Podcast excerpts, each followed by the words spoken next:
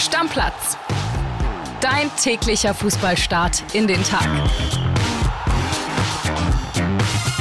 Moin, liebe Stammis, herzlich willkommen zur neuen Stammplatzfolge am Tag nach dem Bergfest, wie Kian Gaffrey sagen würde. Ich bin André Albers und der Kollege Kian Gaffrey ist natürlich auch heute wieder bei mir. Ich grüße dich, mein liebster André Albers. Na? Wollen wir als erstes über die Nationalmannschaft reden? Ja, oder? natürlich. Wir rücken diesem Spiel gegen die USA am Samstagabend 21 Uhr immer näher. Ja. Dementsprechend wird meine Vorfreude immer, immer, immer größer und deswegen lass uns sehr gerne über die Nationalmannschaft reden. Tobi Altscheffel ist vor Ort und hat natürlich wieder eine Sprachnachricht geschickt, erzählt, was da so los ist und wir hören mal rein. Good morning aus den USA. Servus, André. Hallo, liebe Stammis. Wir sind immer noch mit der deutschen Nationalmannschaft in Boston, Massachusetts oder eher gesagt in Foxborough, wo äh, das Team trainiert. Ja, wir waren beim ersten Training komplett mit dabei, haben Julian Nagelsmann natürlich genau beobachtet, was der so macht und er, er verbreitet auf jeden Fall eine sehr gute Stimmung, muss man sagen, ist auf dem Platz lautstark, äh, hat auch ein paar Fachbegriffe wieder reingeworfen, zum Beispiel den Lockball 6, also ein Ball auf den Sechser, mit dem der gegnerische Spieler angelockt werden soll. Haben wir alles genau in Bild beschrieben, ja. Und wir haben auch die erste Ansprache von Julian Nagelsmann ein bisschen mitbekommen, was er so seinen Spielern gesagt hat. Äh, ganz wichtig, er sagt, er will nicht nur erfolgreichen, sondern auch attraktiven Fußball spielen. Also dieser Spielstil, der ist schon wichtig für ihn und er hat noch nicht groß über Titel gesprochen. Also EM-Sieg oder ähnliches gibt er nicht aus. Er will erstmal seine Mannschaft kennenlernen.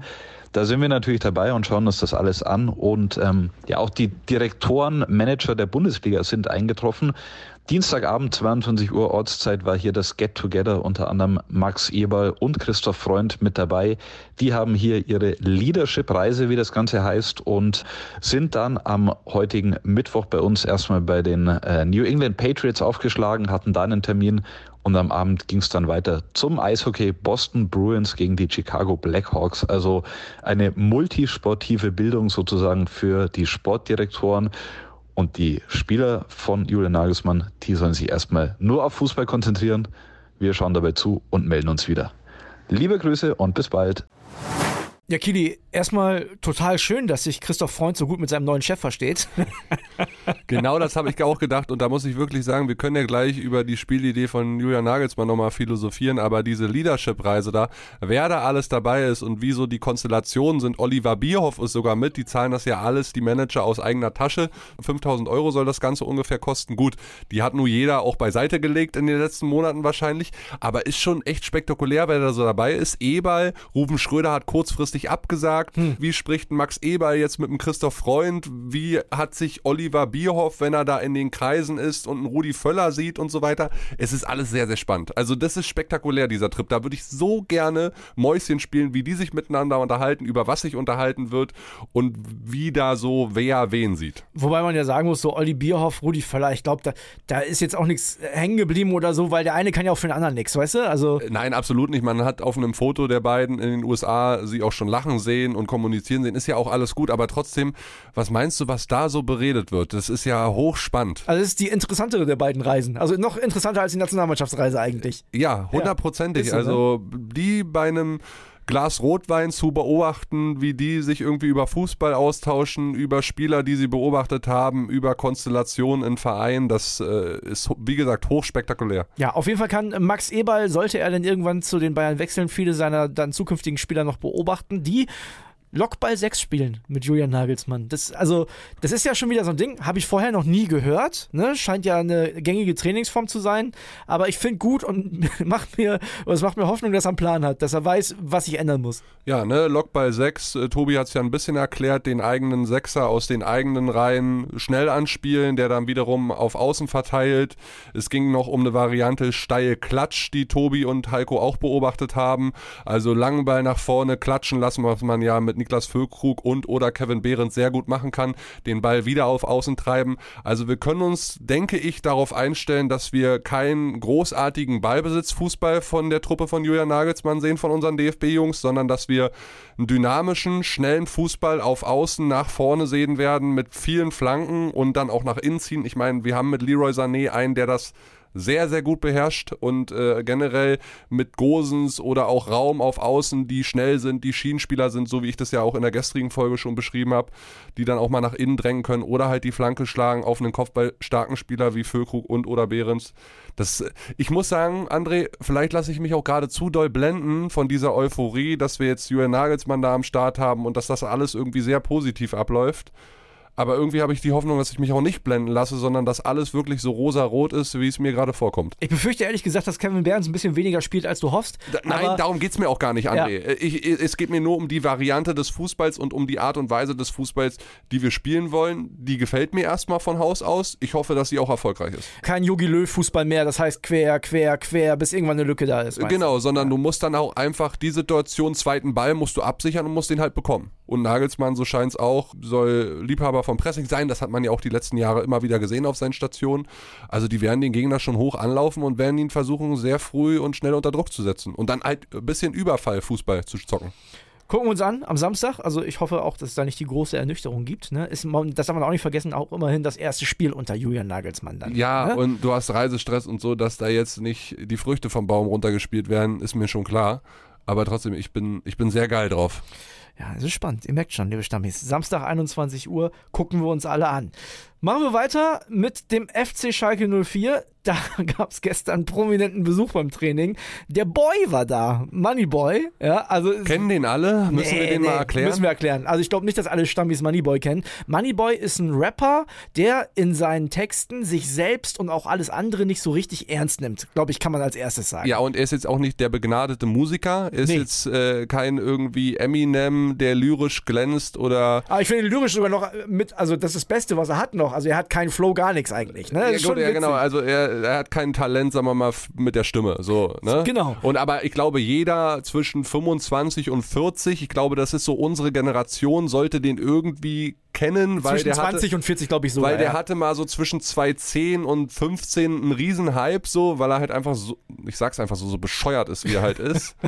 Äh, und der ist jetzt auf dem Schalke-Training aufgetaucht, ne? Genau, der ist übrigens selber schon 42 Jahre alt, habe ich mich sehr gewundert. Ja, 42, steht Krass. bei uns im Artikel, ja. Und Max Backhaus hat mit ihm gesprochen, ein Interview mit ihm gemacht und äh, er hat mir das zugeschickt. Und ich würde sagen, wir hören noch mal rein. So, pass auf. Einerseits will ich natürlich äh, jetzt mir das Team angucken mit dem neuen Trainer, ob es jetzt äh, wieder bergauf geht. Und ich shoote nebenbei auch mein Musikvideo für meinen Track Schalke, der am 3. November erscheint.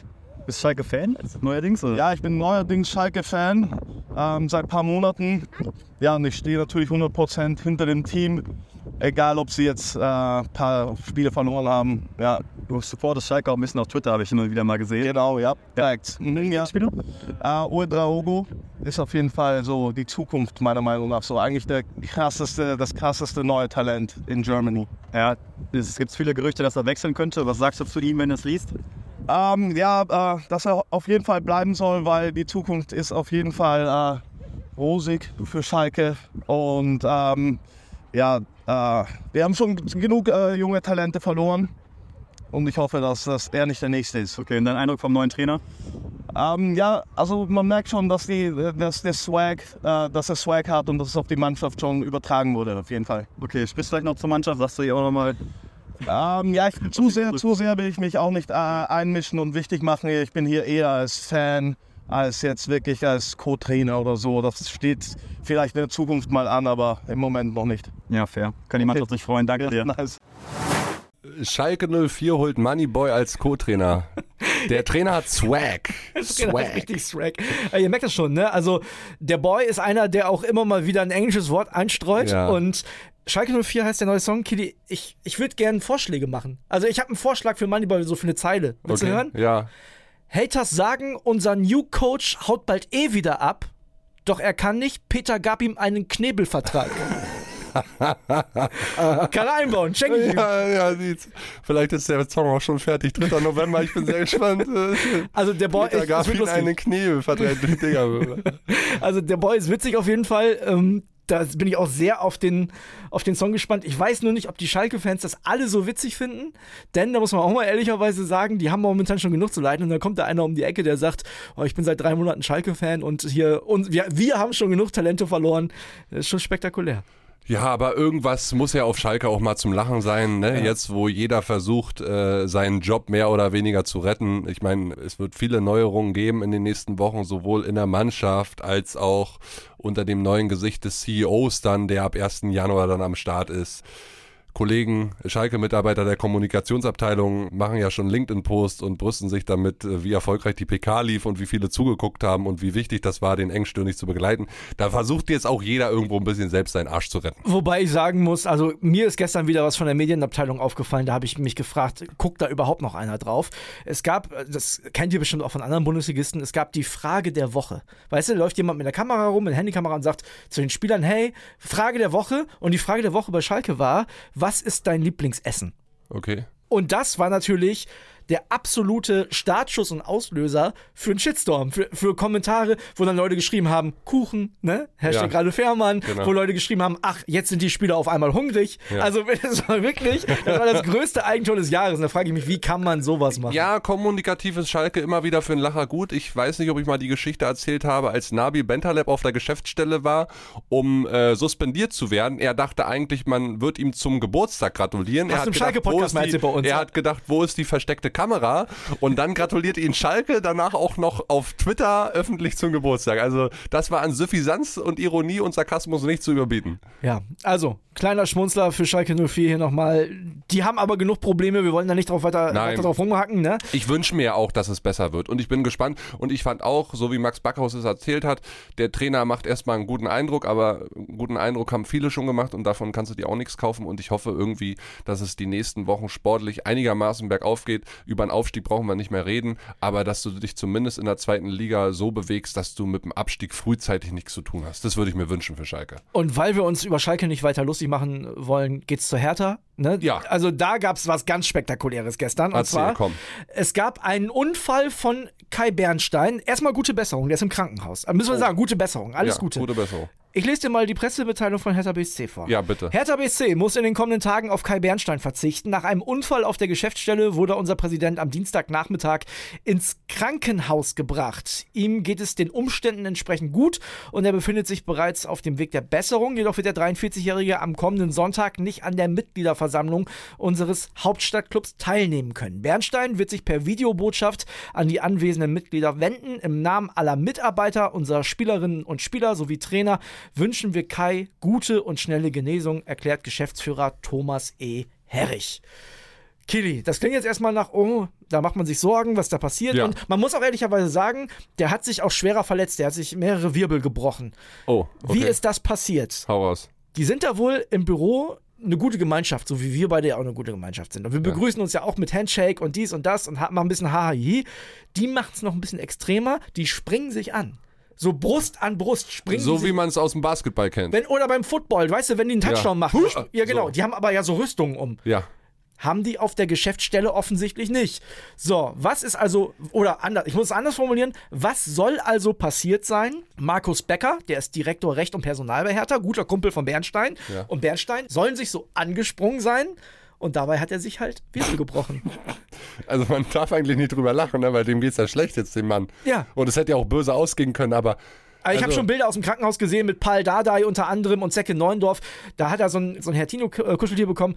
Da sieht er schon wieder einigermaßen schmunzelnd aus. das kannst du ja nicht ausdenken. Und es kann ja auch irgendwie nur Hertha BSC oder Schalke 04 oder äh, sonst für einen Club treffen. Dass das also so auf der Geschäftsstelle oder so passiert. Bei die Bayern oder die Dortmunder fallen mir da nicht ein. Und André, man muss sich ja nur mal vorstellen, wir beide kommen hier ins Büro und Kali Underberg und Matthias Brüggemann, unsere Chefs, die machen hier jedes Mal, wenn sie ins Büro kommen, so einen Brustcheck. Ja.